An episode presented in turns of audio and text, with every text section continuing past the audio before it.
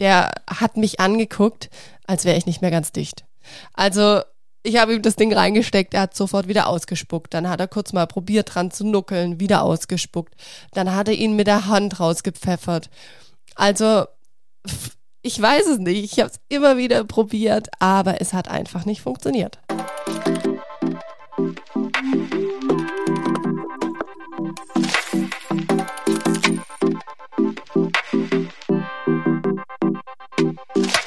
Hallo und herzlich willkommen zu Babylicious, dem Podcast für bald Mamas, Mamas und alle, die einfach Lust haben zuzuhören. Hi, hi, hi. Ich hoffe, ihr genießt den Sommer genauso wie ich. Mittlerweile ist ja endlich wieder das Wetter besser. Es waren ja so viele Regentage, aber jetzt ist der Sommer zurück. Und apropos Sommer, ich weiß nicht, ob ihr es vielleicht schon gemerkt habt, aber Ihr bekommt aktuell öfters Folgen von mir. Und zwar bekommt ihr im August-Special von mir zweimal die Woche Folgen. Ihr bekommt ganz normal, so wie ihr es gewohnt seid, mittwochs die reguläre Folge von mir. Die geht ja meistens so zwischen 30 und 40 Minuten. Und dann bekommt ihr montags die Mama Tipps und Tricks Folge. Da erzähle ich jede Woche am Montag einen meiner Favorite Mom Hacks, die mir einfach im Alltag mit den zwei Kids total helfen. Das sind sogenannte Mini-Episoden und das ist quasi mein August-Special für euch, weil ihr habt es wahrscheinlich auch schon gemerkt, alle Podcasts, die sind gerade in der Sommerpause und mich nervt es selber total, weil ich selber total gerne Podcasts höre. Und dadurch, dass ich mir gedacht habe, ich kann euch das nicht antun, dass ich auch eine Sommerpause mache, habe ich mir gedacht, ich setze noch einen drauf und mache euch das August-Special. Und deswegen bekommt ihr im August zweimal die Woche von mir Folgen auf die Ohren. Wenn euch das Ganze hier gefällt, was ich mache, wenn euch der Podcast gefällt, ja, einfach, dass ich hier so rauspower für euch Content erstelle, dass ihr das kostenlos hören könnt, dann würde ich mich wahnsinnig freuen, wenn ihr mir eine ganz kleine Kleinigkeit zurückgebt. Und zwar, wenn ihr einfach den Podcast mit fünf Sternen bewertet oder beziehungsweise so viel, wie er euch wert ist und dann wäre es auch super cool, wenn ihr einfach den Podcast abonniert, weil dadurch steigt tatsächlich meine Sichtbarkeit für andere Mamas.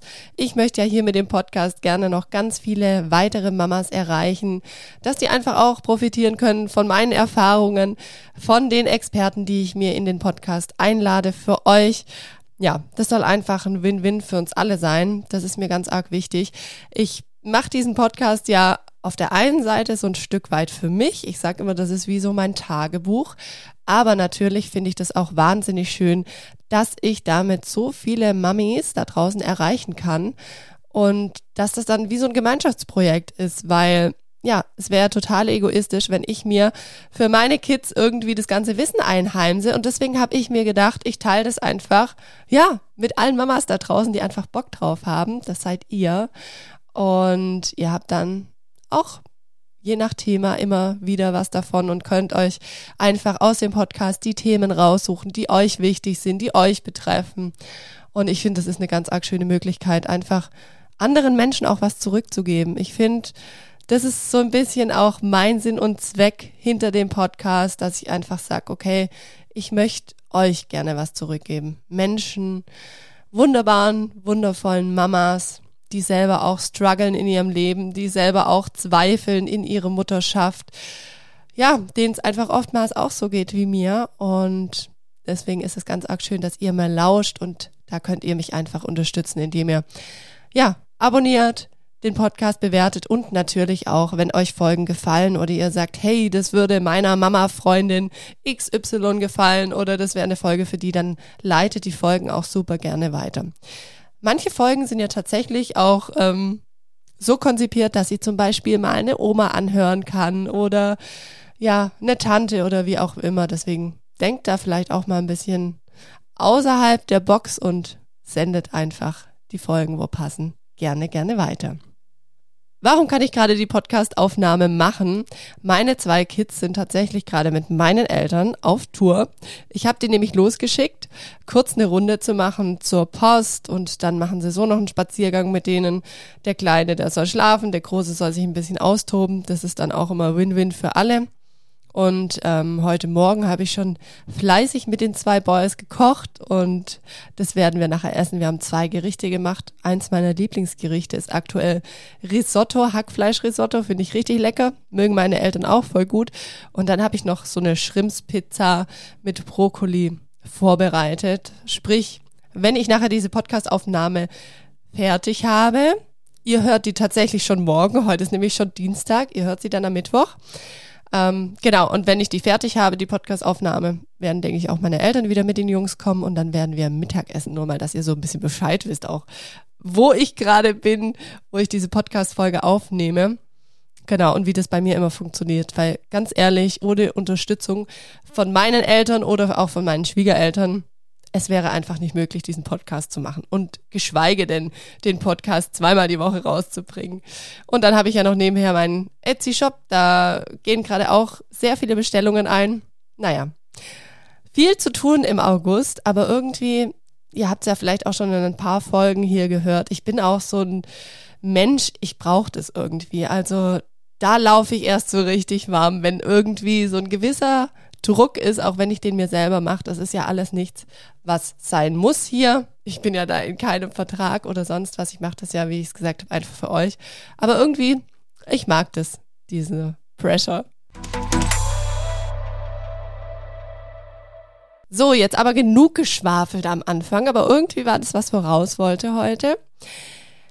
Ich möchte heute gerne mit euch über das Thema Schnullerkind versus schnullerloses Kind sprechen was hier die größten Unterschiede sind, was meine größten Painpoints sind und ihr werdet auch erfahren, ob ich im Endeffekt den Schnuller richtig oder falsch finde.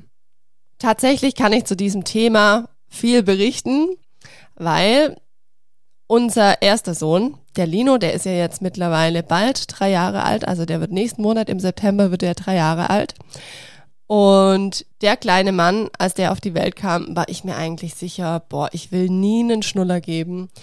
Vielleicht hat der eine oder andere auch schon die Podcast-Folge gehört. Die ist relativ am Anfang von diesem Podcast. Da geht's um das Thema Schnuller und Osteopathie. Und nochmal was bespreche ich da? Ich komme aber jetzt gerade nicht drauf.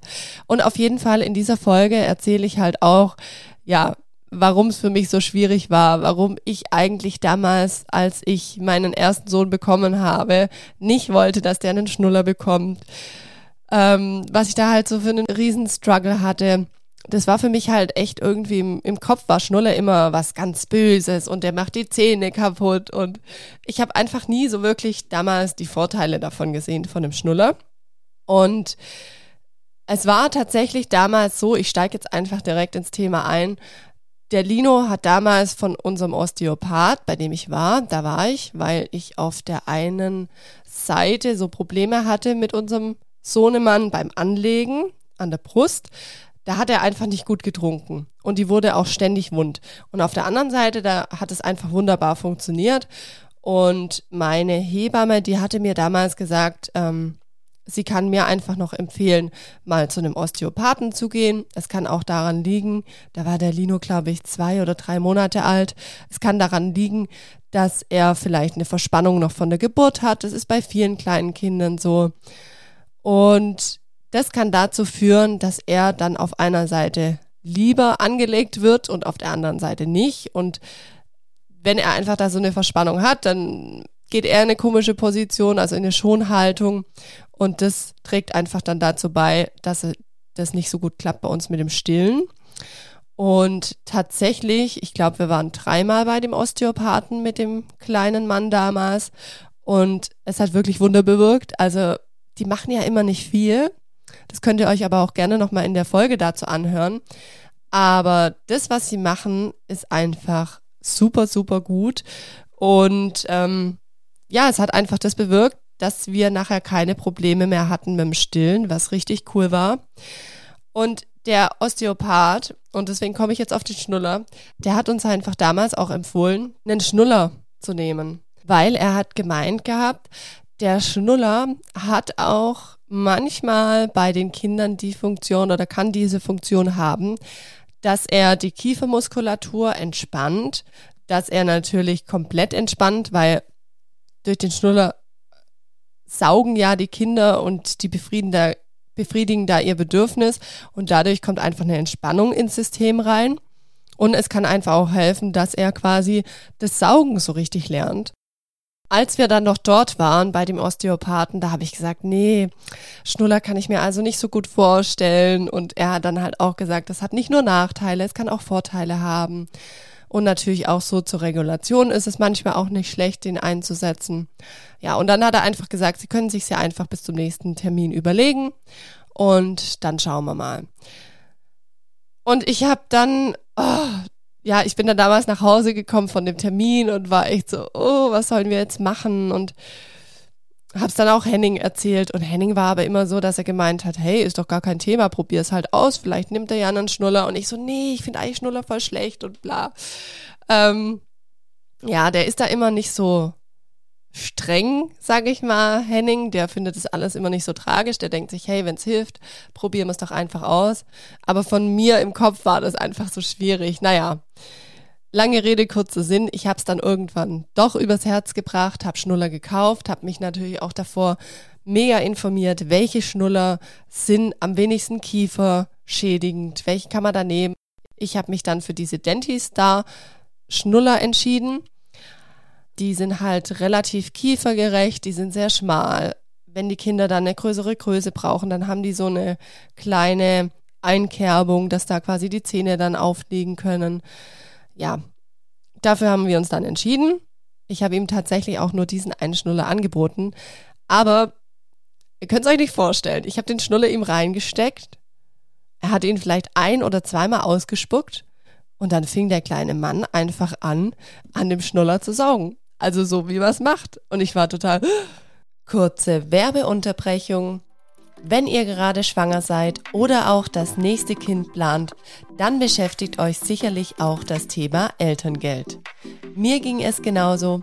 Auch die unromantische Frage, wann ist der beste Zeitpunkt für ein Geschwisterchen, rein aus Elterngeldtechnischer Sicht hat mich beschäftigt.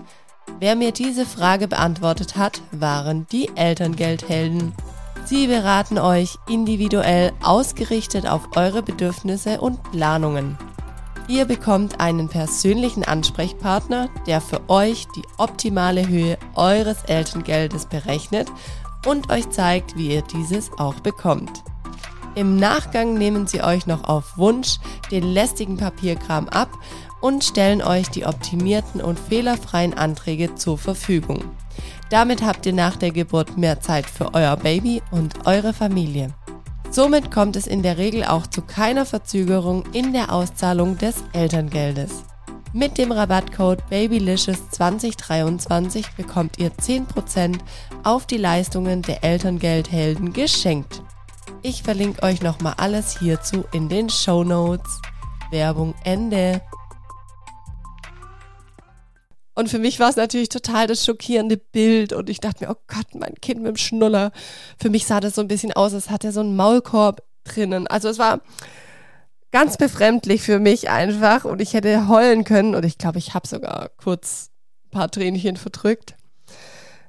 Weil ja, es war einfach so anders wie das, was ich mir vorgestellt hatte. Aber es hat ihm sichtlich gefallen.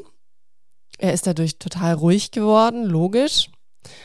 Ähm, und ich habe einfach gemerkt, okay, das, das kann man jetzt mal immer mal wieder vielleicht machen. Ja, und so ist unser kleiner Lino damals als Baby zum Schnullerkind geworden.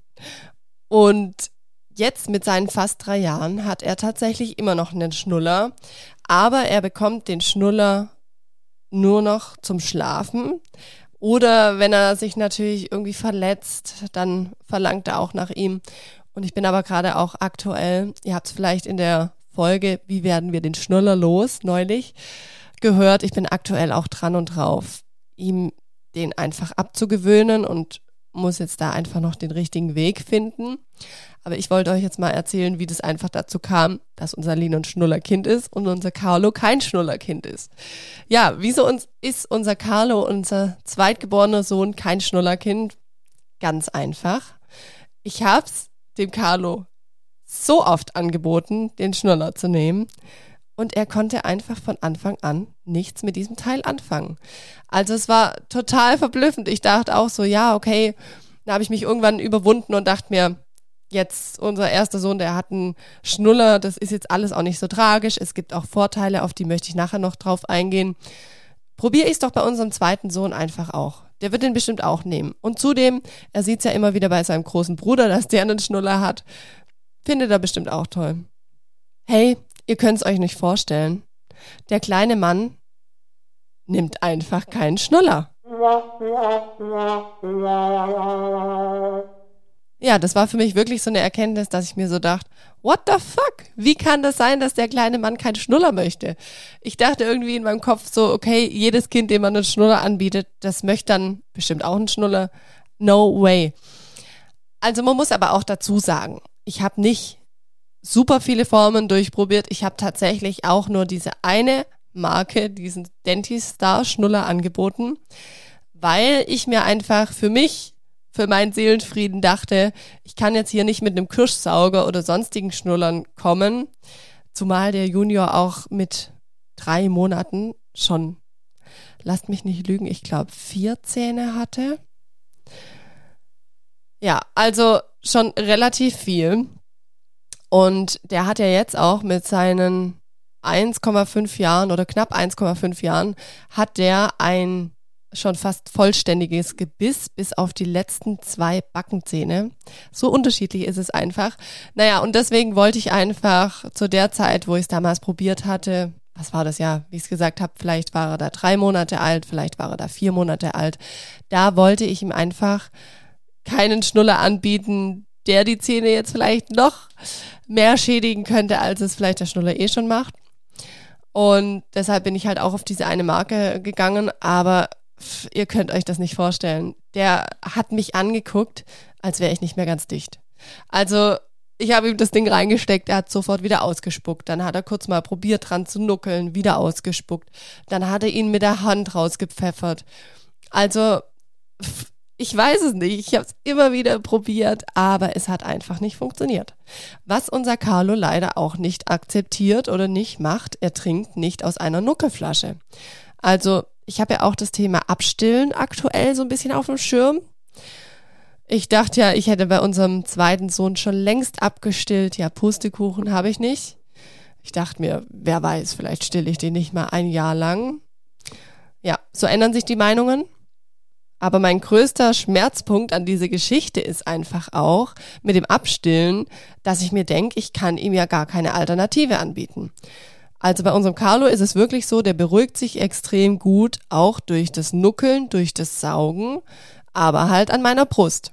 Das heißt, wenn jetzt wirklich was ist, er steigert sich irgendwo total rein, er findet nicht raus aus seiner Wutspirale oder sonst was, dann weiß ich einfach, ich muss ihn kurz zu mir holen, ich gebe ihm kurz diesen Raum an meiner Brust und dann kann er sich einfach beruhigen. Das, was sage ich mal, unser Großer, unser Lino, oftmals einfach schafft, indem ich ihm den Schnuller gebe. Mittlerweile, also das ist wirklich eine Wunderwaffe manchmal auch. Das schafft beim Carlo einfach die Nähe und dieses Stillen.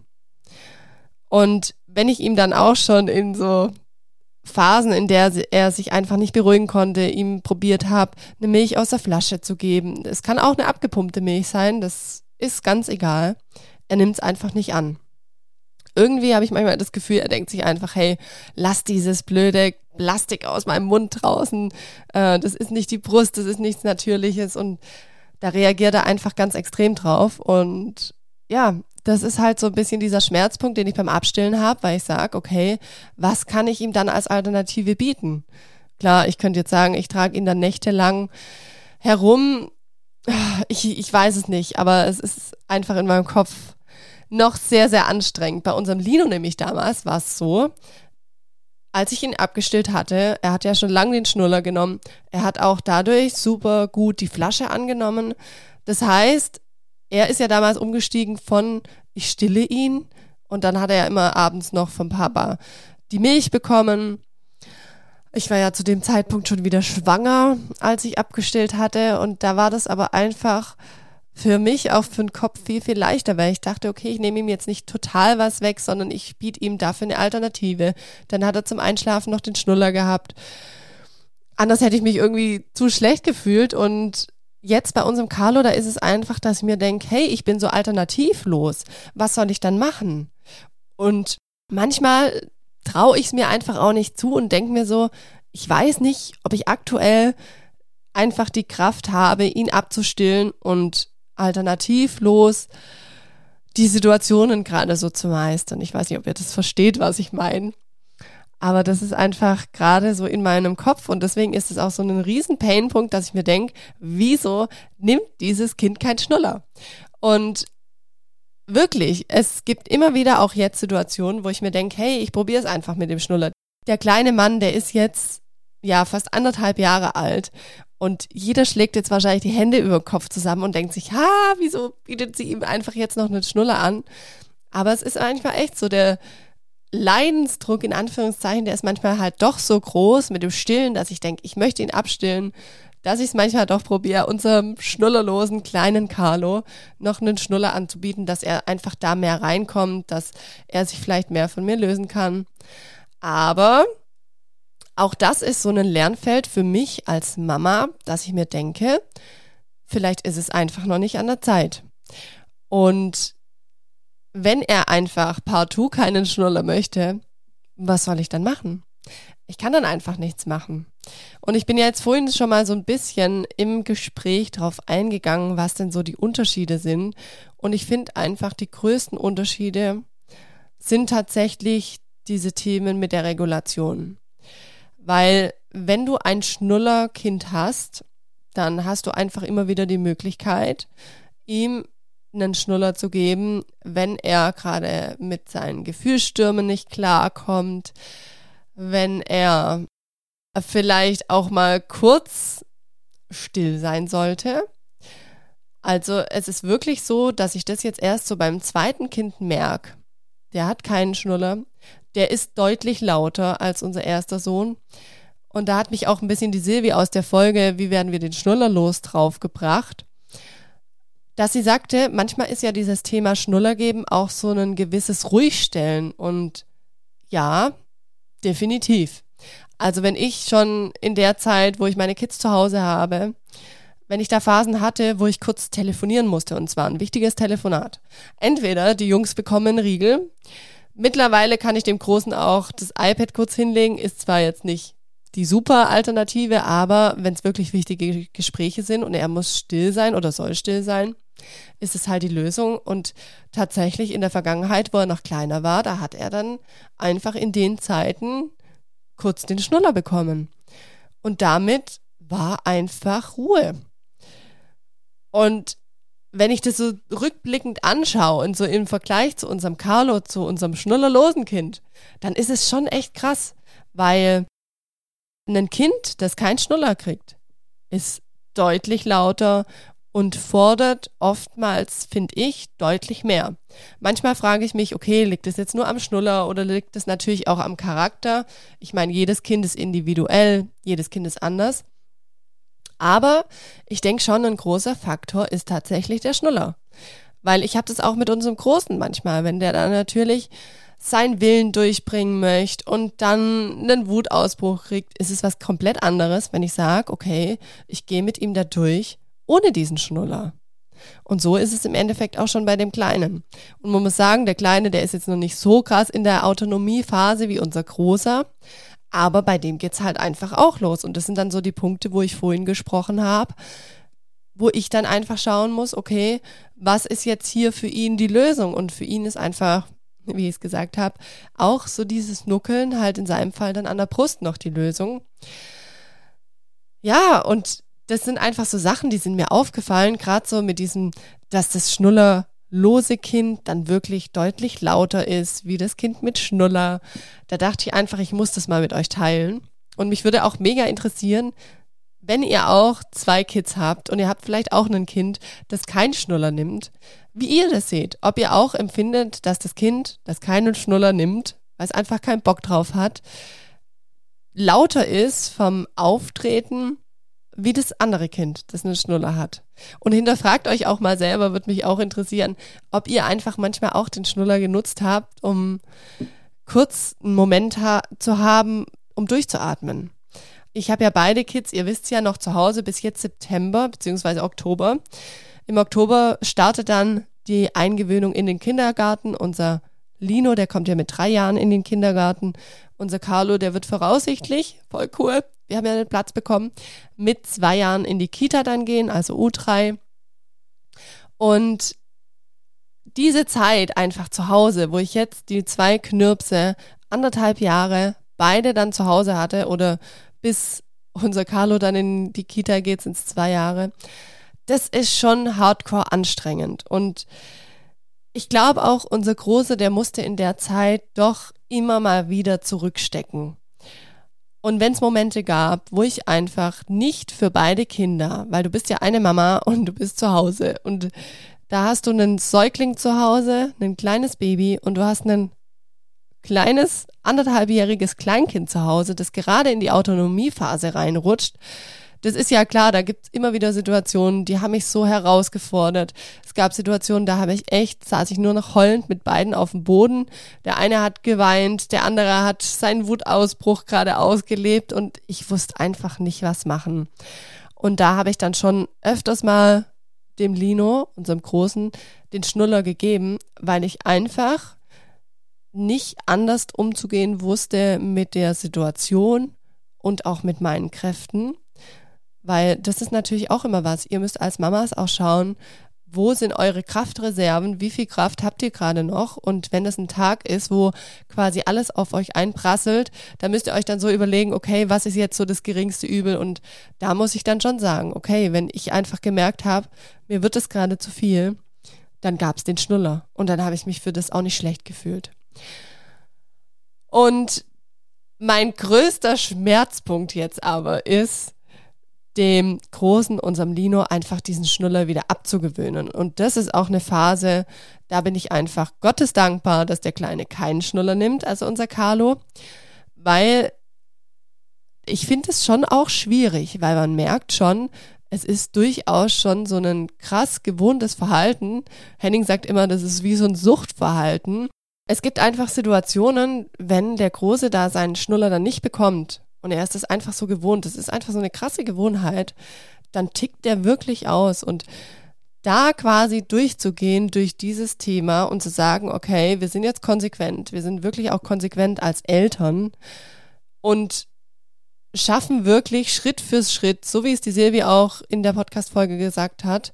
Also wenn ihr auch das Thema Schnuller habt, dann hört auf jeden Fall in diese Podcast-Folge rein. Ich verlinke die euch auch nochmal in der Folgenbeschreibung hier. Genau, und wir wollen das quasi Schritt für Schritt einfach diesen Schnuller weghaben. Dann braucht man dafür auch Power, dann braucht man dann ein Standing. Das ist ähnlich wie beim Abstillen. Da brauchst du als Mutter auch ein Standing und musst sagen, okay, bis hierher und nicht weiter. Und in meinem Kopf habe ich jetzt einfach gesagt, ich glaube, ja, das ganze Thema, das muss man dann einfach, ja, als Familie beschließen und dann wirklich auch diese Schritte gemeinsam gehen. Und bei uns steht es jetzt definitiv an. Ich habe auch so ein bisschen die Hoffnung, dass wenn das Thema Kindergarten dann aufkommt, der Schnuller dann immer weiter in Vergessenheit gerät und dadurch, dass wir jetzt einfach auch schon anfangen und ihm den Schnuller wirklich nur noch zum Schlafen geben, ist es natürlich auch schon ein Riesenstep. Genau, aber da muss man einfach dann dann schauen, wie man damit umgeht. Und das ist einfach für mich dieses größte Ding, diese größte Hürde gerade noch, wo ich einfach so arg froh bin, dass das bei dem Kleinen dann nicht ansteht. Bei dem ist dann natürlich eher dieses Ding, wie kriege ich ihn von der Brust weg? Ja, ist ja auch so ein Saugbedürfnis, das er da stillt und ähnlich einfach wie beim Schnuller. Ja, das sind einfach so gerade die Punkte, die mich bewegen und wie gesagt, ich dachte, ich mache euch da einfach mal eine Folge drüber. Das ist wahrscheinlich auch eine spannende Folge jetzt gewesen für die Mamas, die vielleicht nur ein Kind haben, da noch nie einen Schnuller angeboten haben, das Kind vielleicht stillen und ja, gar nicht wissen, wie wäre es denn anders. Und ich finde es auch so spannend bei uns jetzt, dass ich einfach beides habe. Wie gesagt, ich hätte unserem zweiten liebend gerne auch einen Schnuller angeboten, aber er wollte es halt nicht. Und somit mache ich natürlich die Erfahrung hier von beiden Seiten. Ist auch spannend, ist auch herausfordernd. Aber ich dachte mir, ist natürlich auch wieder einen Mehrwert für diesen Podcast und darüber mache ich einfach eine Folge. Deswegen habt ihr jetzt diese Folge gehört. Und wenn ihr bis zum Schluss gehört habt, dann würde ich mich freuen, wenn ihr nächsten Montag wieder einschaltet hier bei Babylicious, weil da gibt's ja wieder die Mini-Episode. Und dann gibt's am Mittwoch darauf wieder die reguläre Folge. Also ihr Lieben, denkt dran, abonniert diesen Podcast, teilt ihn fleißig, gebt mir eine Sternebewertung und dann freue ich mich, wenn wir uns wieder hören. Bis dahin, genießt den Sommer, genießt die Sonne und ich freue mich, wenn wir uns wieder hören. Bis dann, macht's gut, ciao, ciao, eure Sandy.